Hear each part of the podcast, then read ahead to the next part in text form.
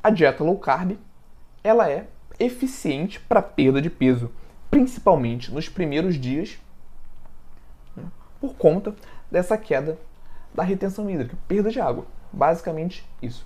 E essa meta-análise analisou a diferença, pensando em emagrecimento, né, na dieta low carb, a dieta reduzida em carboidratos, né, para a dieta low fat, a dieta reduzida em gorduras, considerando aqui que todos os grupos, todos os indivíduos, nesse caso, estavam em um déficit calórico. Né? A gente já entendeu que a base para o emagrecimento é o déficit calórico, uma vez que eu calculo um déficit calórico para o meu paciente. Se eu prescrever uma dieta reduzida em carboidratos ou se eu prescrever uma dieta reduzida em gorduras, isso vai ter um impacto diferente no emagrecimento. Alguma dessas duas dietas é mais eficiente para o meu paciente perder mais gordura. E foi isso que essa meta-análise investigou. Foram 13 estudos incluídos, totalizando ali 2.788 participantes. E esses estudos que foram selecionados para fazer parte da meta-análise, eles tiveram a duração de pelo menos seis meses. Então foram estudos mais longos, certo? Até porque, como a gente já viu, se fossem estudos de três, quatro semanas, estudos mais curtos, com certeza a dieta low carb teria resultados melhores, como a gente viu. Ela tem esse potencial né, de reduzir os níveis hídricos que estão relacionados com os estoques de glicogênio. Então a gente teria um, um, um viés relacionado a isso. O paciente não estaria perdendo mais gordura necessariamente que a dieta low fat, mas estaria perdendo mais peso total. Então esse estudo foi interessante porque analisou né, artigos que tiveram pelo menos seis meses de duração. E como low carb, os pesquisadores classificaram aqueles grupos que tiveram uma dieta de 4, de 4 a 45% de carboidratos total, né, de calorias advindas dos carboidratos, enquanto a low fat de 10 a 30% dessas dietas, das calorias da dieta provenientes de gordura. Então, se a dieta do, do estudo tinha 35% das calorias vinda de gorduras, né, eles não enquadraram como uma dieta low fat. A ideia, como eu falei, era analisar se uma, uma das duas tinha um potencial maior para os voluntários emagrecerem. E vamos aos resultados dessa meta-análise.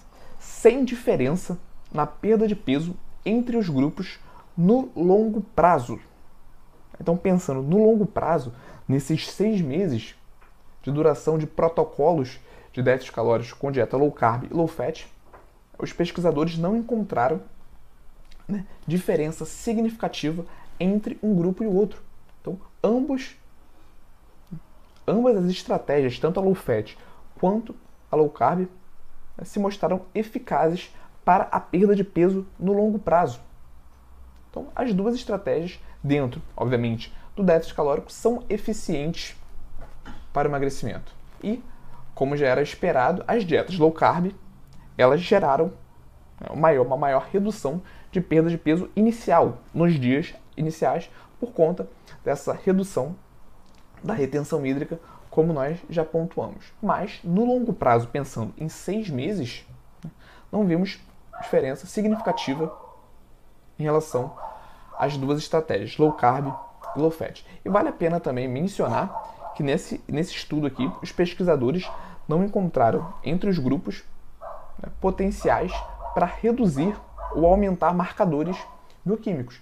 Então não vimos diferenças significativas nos marcadores bioquímicos desses voluntários de forma geral, porque muito se fala também sobre estratégias de dieta low carb para reduzir de forma expressiva a insulina, e não foi o que os pesquisadores encontraram necessariamente nesse estudo. Até porque só do paciente emagrecer, reduzir né, o tecido adiposo, necessariamente a, a sensibilidade à insulina desse paciente já melhora. Então, essa, a insulina basal desse paciente tende a melhorar com o emagrecimento, seja por uma dieta low carb ou por uma dieta low fat. Então, nesse contexto aqui, os pesquisadores não viram diferença significativa nos grupos low carb e low fat em relação aos marcadores bioquímicos. O que eu queria chamar atenção, pensando nesse estudo aqui, né, é que eles tiveram seis meses de duração.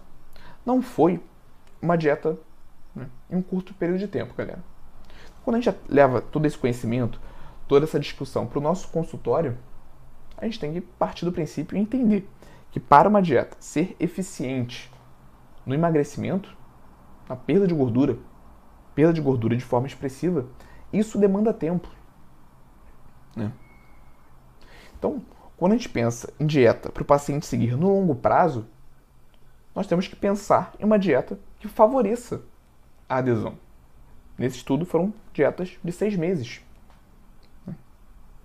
Então pode surgir essa, essa dúvida, essa confusão de se a dieta low carb e a dieta low fat elas têm o mesmo impacto para o emagrecimento, então eu posso prescrever qualquer uma das duas para o meu paciente. Certo? E a resposta é que não. Você tem que identificar, com base na sua anamnese, com base na conversa com esse paciente, qual daquelas duas dietas mais se assemelha ao estilo de vida do paciente, às individualidades daquele paciente, ao treinamento daquele paciente, aos exames bioquímicos daquele paciente, e aí sim você define qual estratégia você vai utilizar, pensando principalmente na adesão, certo?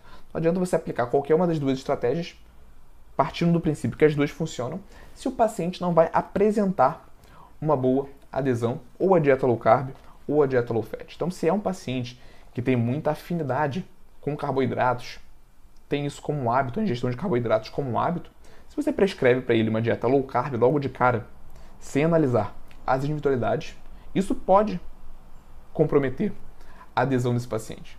Então, analisar as individualidades é muito importante, assim como entender que não existe uma dieta entre, pelo menos entre essas duas que eu falei aqui hoje, que tem maior potencial de emagrecer o seu paciente, beleza? O que vai fazer o seu paciente emagrecer é o déficit calórico.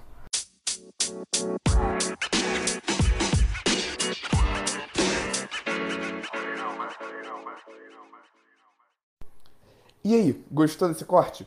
Aqui é o Igor e eu quero te convidar para assistir às aulas completas e gratuitas toda quarta-feira, 19 horas, ao vivo no YouTube.